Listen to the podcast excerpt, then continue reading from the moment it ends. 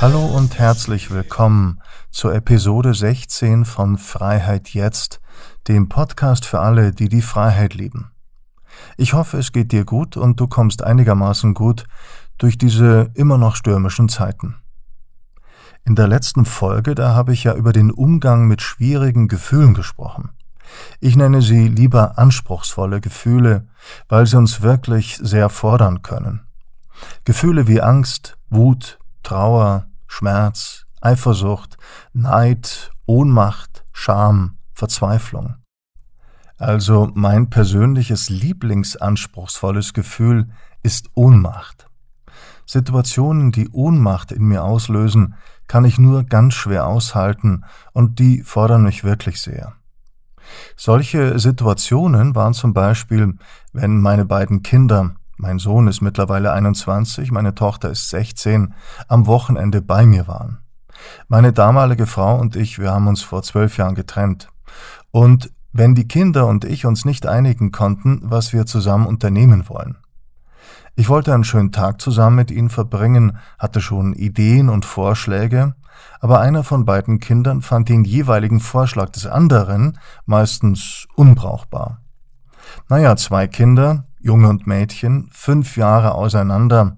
Da was zu finden, worauf beide Lust hatten, war oft ein Kampf und ein Krampf. Und meine Wahrnehmung der Situation, aus der es keinen Ausweg gab, zumindest für mich, löste in mir das tiefe Gefühl von Ohnmacht und Vergeblichkeit aus.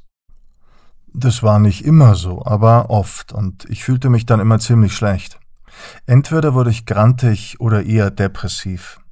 Das waren quasi meine beiden Verhaltens- bzw. Bewältigungsmuster, wenn ich Ohnmacht empfand.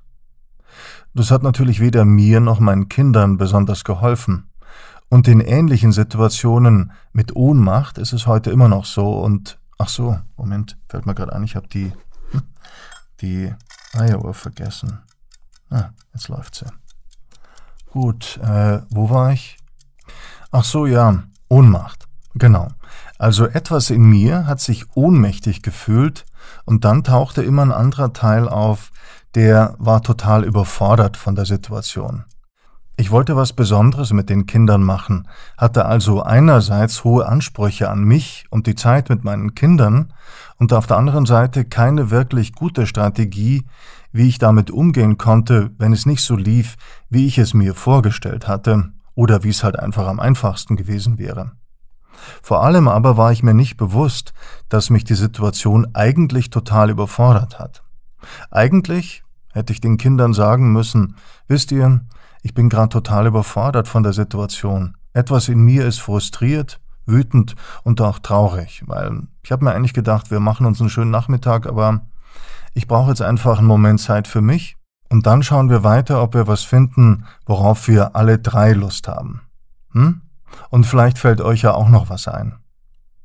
Naja, aber das geht eben nur, wenn man aus dieser, aus dieser Kaskade an negativen Gedanken aussteigt und versucht, wieder mit einem realistischen Blick auf die Situation zu schauen. So allem, okay, die Situation ist gerade anspruchsvoll für mich, etwas in mir fühlt sich ohnmächtig, frustriert und überfordert. Das hat weniger mit der Situation zu tun und mit den Kindern als mit mir meiner Schwierigkeit mit solchen Situationen, mit Ohnmacht zurechtzukommen. Ist ja klar, dass keiner von beiden etwas machen will, worauf er keine Lust hat. Kompromisse in einem gewissen Alter der Kinder sind, naja, sagen wir, schwierig. Aber wenn man in Situationen, die schwierige Gefühle in einem auslösen, einigermaßen handlungsfähig, bewusst und souverän bleiben will, dann braucht es dazu ich habe den Begriff schon in der letzten Episode gebraucht. Ich meine den Gastgeber. Ich finde das Bild hilfreich, dass wir ein Gasthaus sind mit vielen verschiedenen Zimmern, in denen jeweils ein Gefühl wohnt. Der Gastgeber weiß, welches Gefühl, also welcher Gast, in welchem Zimmer wohnt und er kümmert sich darum, was der Gast will und vor allem braucht. Also in der Situation mit meinen Kindern springen in meinem Gasthaus also ein paar Türen auf. Zimmer 13 die Ohnmacht, Zimmer 7 die Verzweiflung, Zimmer 3 die Wut und Zimmer 10 die Hoffnungslosigkeit. Alle stehen auf dem Gang und sprechen und brüllen durcheinander. In Episode 6 Kindergeburtstag habe ich da schon mal drüber gesprochen, falls du noch mal reinhören magst. Der Gastgeber, also quasi der Wirt, kommt jetzt ganz ruhig die Treppe hoch und schaut erst mal, was hier los ist. Als einziger in dem Chaos gerade bleibt er ruhig und lässt sich vom Tumult in seinem Gasthaus nicht anstecken. Dann geht er zu jedem einzelnen Gast, fragt ihn, worum es geht und wie er ihm helfen kann. Ganz freundlich und empathisch, ohne Vorurteile. Er ist wirklich ganz da für den Gast. Dadurch beruhigen sich langsam alle Gäste wieder. Es kehrt allmählich wieder Frieden ein. Natürlich versucht dann der Gastgeber bei komplexen Problemen auch noch zwischen den Gästen, also das sind die Teile, von denen ich vorhin gesprochen habe, etwas in mir ist wütend, ein Teil von mir ist wütend, zu vermitteln. Wenn das nicht für alle so hundertprozentig geht, dann trifft er die Entscheidung, was zu tun ist. Und natürlich gibt es immer wieder Stress im Gasthaus, Situationen, die die Gäste auf den Gang treiben. Und er, also der Gastgeber, versucht immer die Entscheidung vom letzten Mal jetzt zu berücksichtigen. Musste letztes Mal die Wut nachgeben und die Hoffnungslosigkeit durfte sich ausleben, dann ist es jetzt umgekehrt und die Wut ist dran. Ja, ich weiß, das klingt erstmal seltsam und vielleicht sogar kompliziert, ist es aber gar nicht mehr, wenn man es einmal verinnerlicht hat. Also für mich war die Entdeckung dieser Sichtweise eine Offenbarung. Ich meine, die ganzen Gefühle und damit verbunden, die ganzen Bilder, die waren ja da. Irgendwo da drin, im Körper. Es war ein bisschen so, als ob sie ein Eigenleben führten, als ob man seinen Gefühlen hoffnungslos ausgeliefert wäre. Und in gewisser Weise ist es ja schon so. Man kann Gefühle nicht einfach abstellen. Also zumindest kann ich das nicht. Ich kann zwar so tun, als ob sie nicht da wären, aber das stimmt ja nicht. Das ist ja gelogen, weil natürlich sind die Gefühle da. Aber man kann lernen, damit umzugehen. Und das heißt für mich vor allem erstmal das Gefühl wahrzunehmen. Oh, etwas in mir ist traurig. Es anzunehmen, diese Trauer gehört zu mir, und es ernst zu nehmen, beziehungsweise die Botschaft des Gefühls an uns, etwas in mir ist traurig, weil. Dann kann ich den Teil in mir, der traurig ist, fragen, was er denn bräuchte, damit es ihm wieder besser ginge. Es kann sein ein Gespräch, eine Umarmung, ein Bad oder hm, ein Riesenbecher Eis. Zur Gewohnheit sollte das natürlich nicht werden, also das mit dem Becher Eis, oder? Hm. Also ich gehe mit diesen Anteilen, diesen Gästen, meinen inneren Kindern in einen liebevollen, respektvollen und vor allem mitfühlenden Kontakt. Lass uns bitte nochmal kurz zu der Situation mit meinen Kindern gehen. Idealerweise hätte ich damals so reagiert. Ich würde dieses Gefühl erstmal in mir wahrnehmen. Dieses Gefühl, von dem ich gar nicht genau weiß, welches Gefühl es eigentlich ist. Aber ein eher unangenehmes Gefühl, ein schwieriger Gast. Ich würde mich vor allem auf die körperliche Wahrnehmung konzentrieren, also auf die körperlichen Phänomene. Wo spüre ich dieses Gefühl genau? Wie genau fühlt sich dieses Gefühl an? Ich würde versuchen, ganz spezifisch zu sein. Und dann, ah, es ist Ohnmacht. Etwas in mir fühlt sich ohnmächtig. Die Situation hat Ohnmacht in mir ausgelöst. Die Ohnmacht das ist ganz wichtig, hat aber niemand in mich hineingetan, sondern sie ist schon in mir. Sie ist schon immer ein Gast in meinem Gasthaus gewesen.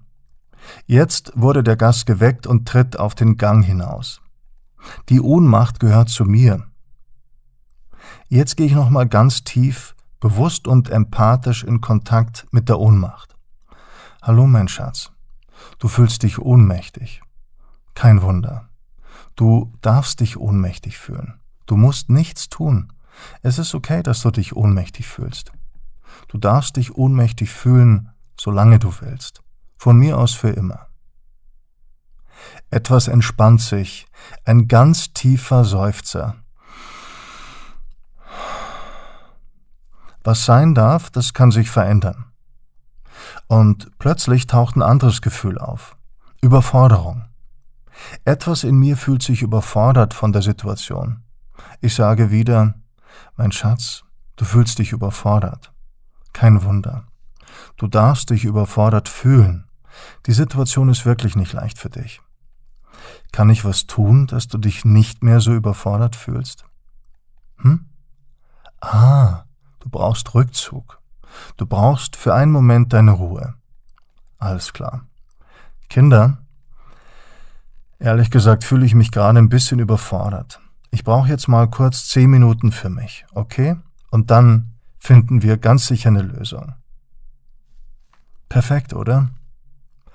Naja, wie schon gesagt, so perfekt lief es zumindest an besagtem Tag damals nicht. Natürlich nicht. Wir sind ja keine Maschinen, keine Roboter, in die man einfach einen anderen Chip einbaut und damit gewisse störende Fehlfunktionen beheben kann. So alte Muster zu bearbeiten und vielleicht sogar aufzulösen, es ist ja schon ein Quantensprung, wenn sie im Lauf der Zeit langsam ihre Macht verlieren, ist ein ständiger Bewusstwerdungsprozess mit regelmäßigen Rückschlägen und dem Feststecken in nervigen Totalblockaden. Aber langsam verändert sich dann schon was. Man braucht halt Geduld, Verständnis und Liebe für sich selbst. Und diese Arbeit ist leider nie zu Ende. Viel von dem, was ich heute beschrieben habe, habe ich in der radikalen Erlaubnis gelernt und bei mir und Klienten angewendet. In einer Sitzung, da führe ich dich tief in Kontakt mit dir selbst. Es geht um Spüren, das innere Wahrnehmen, Du betrittst quasi als Gastgeber den Gang mit den Gästezimmern und schaust, ob jemand da ist. Du sagst Hallo und wartest, ob eine Tür aufgeht. Oder auch nicht. Auch kein Problem. Oder vielleicht betrittst du ja den Gang, weil du weißt, dass da einer auf dem Gang steht. Etwas in dir, ein Gefühl, das da irgendwo ist. Aber du kannst es noch nicht genau wahrnehmen. Es fühlt sich an wie ein Stich links im Bauch. Ist es Angst? Wut, Trauer, Verzweiflung. Du spürst genauer hin. Ah, sagst du, es ist Angst. Du spürst die Angst, das leichte Zittern. Und ich mach erstmal nichts anderes, als deinen Satz zu wiederholen, leicht abgewandelt. Ich sage, hm, da ist Angst. Etwas in dir hat Angst. Magst du innerlich mal ein Hallo hinschicken und der Angst sagen, dass du sie wahrnimmst und dass sie da sein darf? Und du machst das und plötzlich. Was? Schon wieder rum die Zeit? Krass. Aber kein Wunder. Die Zeit rast doch nur so dahin im Moment. Oder kommt das nur mir so vor? Also ganz ehrlich, manchmal habe ich das Gefühl, es lohnt sich kaum aufzustehen, schon kann man sich wieder hinlegen.